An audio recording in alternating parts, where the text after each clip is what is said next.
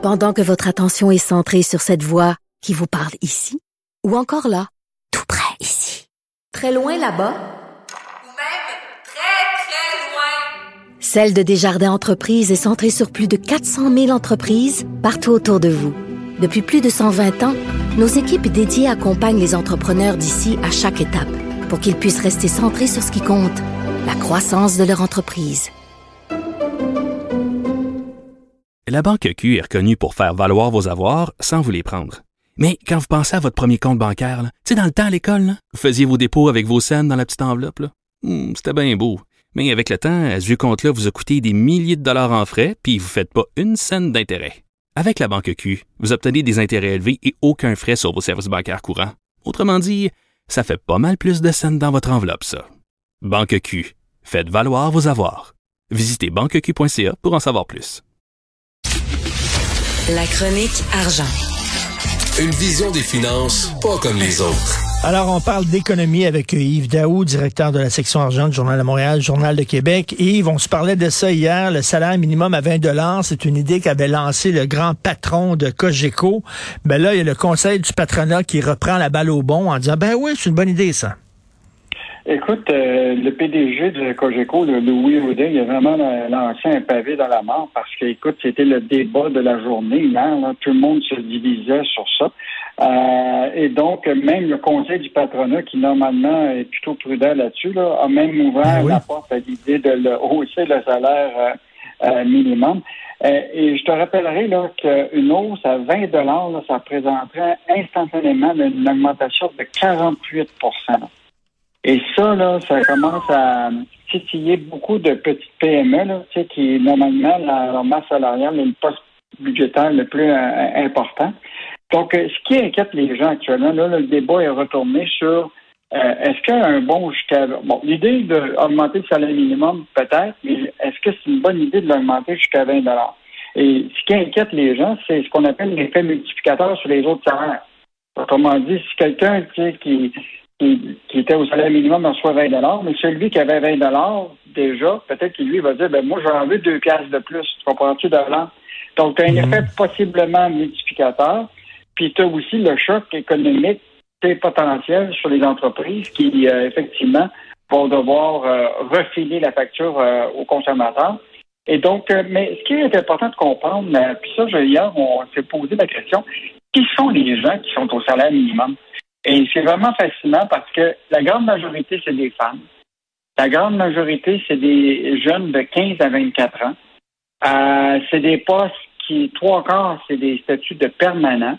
Puis c'est des entreprises de 20 employés et moins dans le secteur du commerce et de l'hébergement. Fait que c'est assez focalisé là, dans, en termes de représentation. Et donc, euh, si tu devais augmenter 20 de l'heure le salaire minimum dans ce secteur-là, c'est certain que les petites entreprises euh, vont, vont, vont écoper. Ben, et puis on va tous payer. C'est une question qui nous euh, implique tous et qui nous regarde tous. Parce que là, les gens disent, ben c'est rien qu'à leur patron, ces entreprises-là, de payer davantage leurs employés, puis c'est tout. Non, non, non.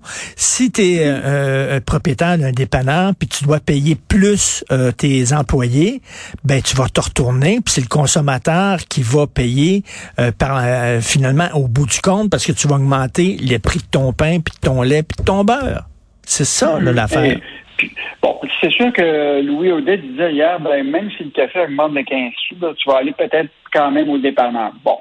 Mais il en demeure pas moins que dans les commerces, peut-être de, de, de, de produits, euh, tu sais, euh, ben, euh, si tu augmentes tes prix, ben, les gens vont peut-être se tourner encore vers les Amazon de ce monde, tu comprends-tu, pour aller acheter euh, un meilleur marché. Euh, parce que à la fin, les consommateurs, c'est eux autres qui décident. Hein. Fait que, euh, tu sais, si pour eux autres, déjà avec le taux d'inflation qui est à 5,1 là, un matin, là, euh, qui est en train de regarder dans tes poches vraiment, là, où tu dépenses tes sous, puis si c'est trop cher, ben, tu vas aller ailleurs. Tout à fait. Hey, vous, vous martelez encore, vous, vous cognez encore sur le clou des paradis fiscaux cassés que le gouvernement fait des paradis fiscaux alors que il arrête pas de nous dire qu'il faut payer notre juste part d'impôts? Donc, Investissement Québec investit 25 millions de plus dans une firme active dans un paradis fiscal.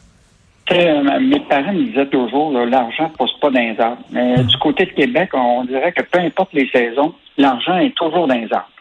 Et puis là, c'est un autre exemple où euh, tu as le bras financier de Québec, qui est Investissement Québec, qui rajoute 25 millions dans White Star Capital. Je ne sais pas si tu te rappelles, en mars 2021, le journal avait révélé que le ministre Pierre Fitzgibbon avait présenté à Paris au premier ministre Legault là, en 2019 le cofondateur de White Star, Éric Martineau-Fortin, euh, qui est un des fondateurs justement de White Star et qui euh, lui-même est installé à Guernsey dans un île où c'est un paradis fiscal.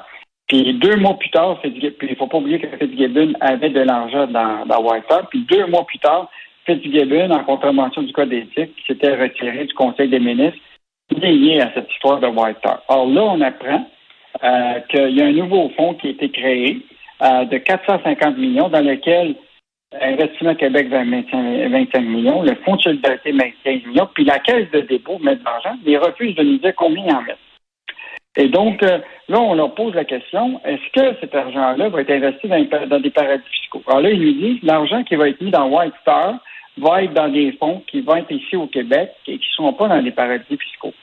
Mais, tu sais, il y en demeure pour moi, quand, quand on donne de l'argent ben à un fonds qui est, dont le, un des cofondateurs se trouve lui-même dans un île, euh, tu ne donnes pas un bon message. Non. Et moi, je reviens tout le temps sur la même idée c'est qu'au Québec, on a beaucoup de capital de risque. Pourquoi la Caisse de dépôt, pourquoi Investissement Québec est obligé de donner de l'argent à White Capital? Pourquoi on n'assure pas que la Caisse de dépôt et Investissement Québec s'en occupe? Euh, moi, je je, sais pas c'est quoi ce lien-là entre White hmm. Et le gouvernement, mais il va falloir euh, vraiment regarder ça. Euh, donc, c'est un mauvais, mauvais message à, donner quand on, on ben oui. Ben oui, on n'arrête pas de dire qu'il faut combattre les paradis fiscaux, on voit que le gouvernement, eux autres, ils se ferment les yeux, puis ça n'a pas l'air, elle est fatiguée tant que ça.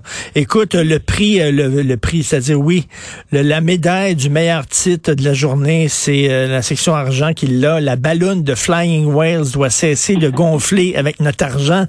Écoute, parle-nous parle-nous de ça. Flying Whales, c'est des Christy de gros dirigeables qui devraient transporter des, des, des, des, équipements dans le Grand Nord, par exemple, et tout le gouvernement a mis énormément d'argent là-dedans, puis l'a dit que c'est un mauvais placement. En fait, c'est euh, Pierre Fitzgibbon qui, a découvert cette, euh, histoire-là euh, de cette entreprise-là magique qui fait des ce qu'on appelle des ballons dirigeables qui transporteraient justement de la marchandise.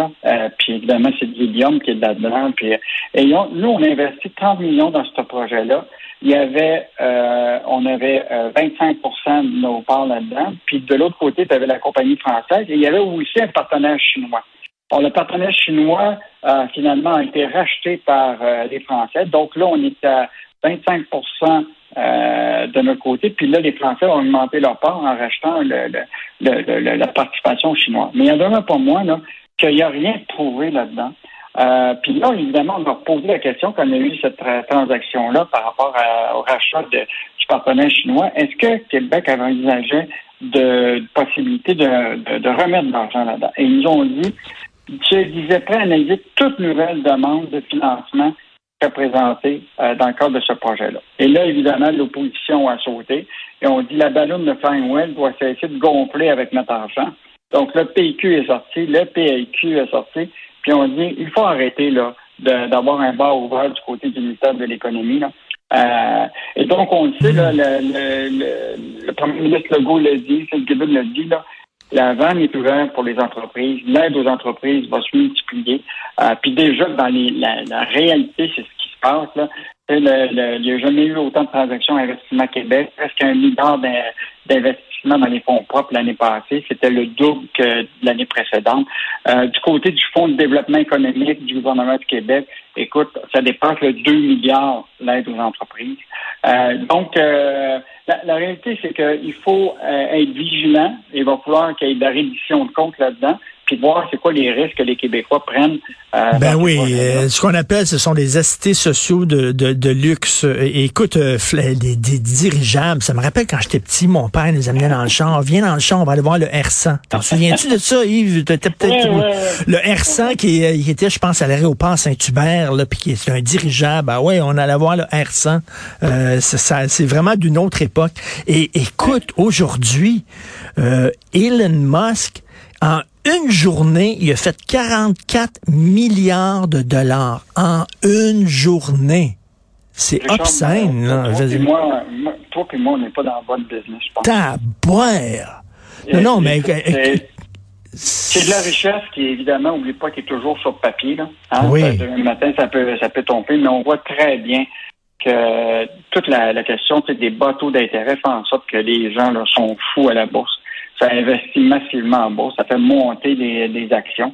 Euh, bon, évidemment, comme on le disait hier, l'acquisition de 100 000 véhicules de, euh, par le loueur euh, d'automobiles de, de, véhicules Tesla, là, évidemment, ça a donné comme un, boost à, cette compagnie-là.